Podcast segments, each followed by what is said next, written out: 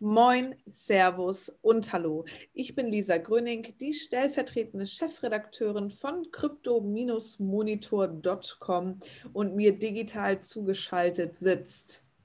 Sascha Behm, ich bin das auferstehende Osterei bei crypto-monitor.com. Ja, Happy Ostern, aber das wünschen wir euch natürlich erst zum Schluss, denn was haben wir heute für heiße News? Das ist der einzige Grund, weshalb wir diese Woche am Donnerstag live gehen. Denn ihr glaubt es nicht, der Kryptomarkt bewegt sich nach oben, wenn ich wie immer auf die Coin-Tabelle schaue. Bitcoin ein Plus von 10%, Ethereum 20%, Binance Coin mittlerweile auf Platz 3, 28%. Man könnte meinen, Wahnsinn. Was ist hier passiert? Der Krypto-Himmel erleuchtet. Ja, wir können euch sagen, was passiert ist. Wir wissen endlich, wer Satoshi Nakamoto ist. Sascha, ich finde es fast ein bisschen gruselig, weil vor ein paar Wochen haben wir darüber gesprochen und sogar eine Folge so genannt. Und jetzt scheint sich das tatsächlich zu bewahrheiten. Möchtest du sagen, wer es ist? Nein, ich, ich, ich spanne unsere Hörer noch länger auf die Folter und du darfst dann die Katze aus dem Sack lassen, aber ich glaube, es ist kaum zu ertragen, die Spannung und Oder? wir alle hatten aber schon unsere Mut Vermutungen. Wir hatten alle unsere Vermutungen, denn der Herr hat schon des Öfteren dafür gesorgt, dass die Kryptokurse gen Himmel schießen. Seine Company hat gerade erst ganz, ganz, ganz, ganz viele Bitcoins gekauft. Und ja, wer ist es? Es ist Elon Musk. Wer auch sonst von keinem geringeren hätten wir diese brandheißen News erwartet. Ja, was machen wir nun damit? Weitermachen. Sascha, was hast du sonst noch auf dem Coinradar? Ähm, ich, ich, ich, muss sagen, wir, wir, wir sträuben uns ein wenig mit diesen klassischen 1. April-Meldungen, aber hat ja, ist ja knackig rübergekommen. Nein, Elon Musk hat aber tatsächlich vorher gerade getwittert, und wer weiß, vielleicht gibt es sehr wohl wieder eine Überraschung.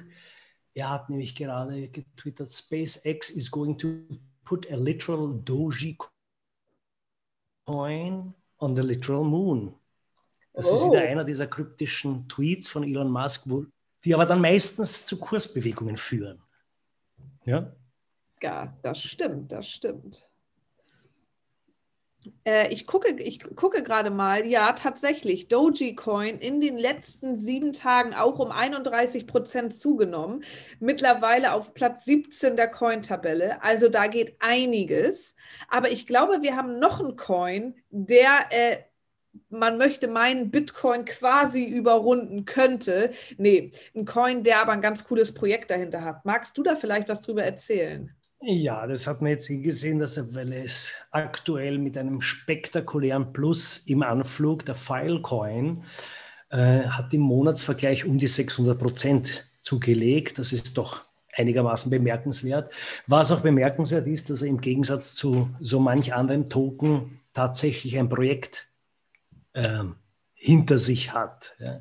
Also nicht nur ein nettes White Paper. Äh, und zwar ist das ähm, also man muss dazu sagen, es ist kein ganz neues Projekt. Äh, ich glaube, es war 2017, da ist der Filecoin ähm, mit einem damals im ICO-Hype ähm, er, äh, ist er rausgegangen und hat knackige 200 Dollar gleich einmal, äh, 200 Millionen Dollar gleich einmal äh, aufgestellt, weil das Konzept dahinter wirklich ein spannendes ist. Und zwar geht es um ein natürlich auf der Blockchain basierendes eine Art Cloud-System. Also das Mining wird so ähm, verarbeitet, also das Mining wird beim Filecoin, das dient als zur Verfügungstellung von Rechenleistung. Das heißt, während bei Bitcoin einfach nur Aufgaben gelöst werden und dann ein, in den neuen Block man sich eintragen darf und somit einen Reward bekommt, ist es beim Filecoin so, dass freie Kapazitäten, Rechnerkapazitäten zur Verfügung gestellt werden und dafür wird man mit Filecoin bezahlt. Sprich, das Ganze soll eine Art Riesencloud sein oder werden. und entsprechend natürlich ein, ein, ein, ein bisschen ein, auch eine Kampfansage der Systematik an Cloud-Anbieter wie Google oder Amazon. Äh, aber mit dem Unterschied halt, dass es tatsächlich sehr dezentral ausgelegt ist. Ähm, diese echte Dezentralität hat natürlich auch Vorteile sowohl für Hackerangriffe, ist klar, weil du hast nicht nur einen Single Point, auf den jemand zugreifen kann oder versucht, aber auch natürlich ähm, äh, Fehler, also ähm, ähm, Serverabstürze sind dadurch nicht so ein Thema, weil natürlich das Ganze ein dezentrales, risikoverteiltes System wird. Ja.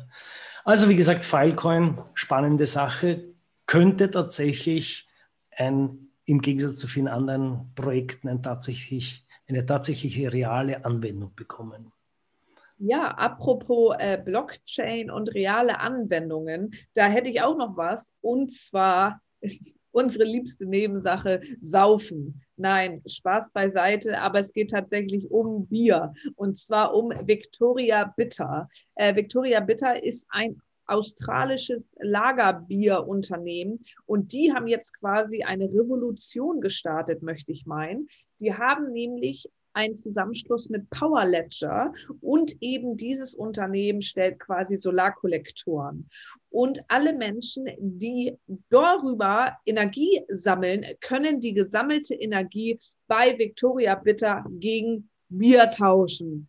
Na, das ist doch mal schön. Vielleicht bewegt sich dadurch äh, die Blockchain, die ja oder Bitcoin an sich, das Mining auch, was ja durchaus ein bisschen verrufen ist, gerade in der Umweltszene, weil es einfach total viel Strom verbraucht, ähm, so ein bisschen dahin äh, im, zum, im Sinne des Gemeinwohls, wir sammeln hier Energie und dafür bekommen Menschen sogar haptische Gegenstände, die auch noch lecker sind, und zwar ein Bier.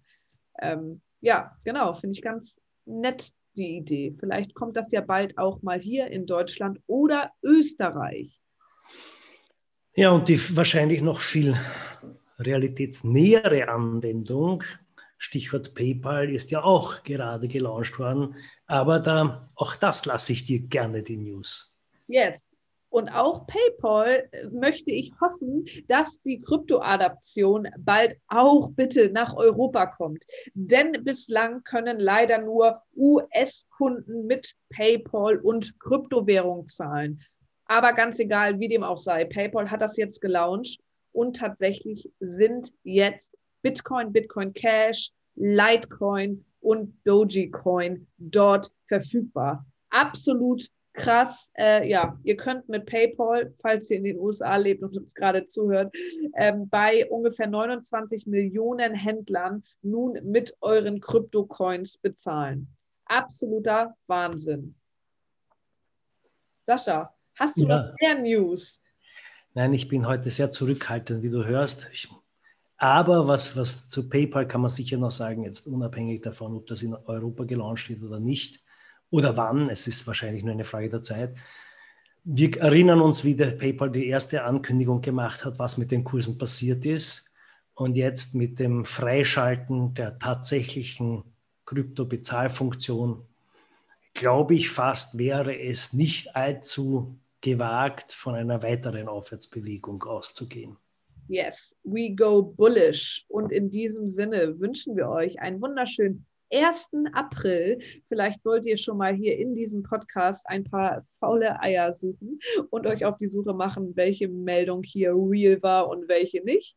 Wie dem auch sei, wir wünschen euch natürlich ein schönes Osterwochenende. Bleibt gesund und bleibt zu Hause. Und wenn ihr euch doch für die Welt der Kryptowährungen weiter interessiert in den nächsten vier Tagen, dann folgt uns gerne auf allen möglichen Social-Media-Kanälen, von Facebook über Twitter bis hin zu Reddit. Ähm, da sind wir vertreten. Schaltet die Push-Benachrichtigungen ein und wir wünschen euch ein schönes Wochenende. Bis dahin.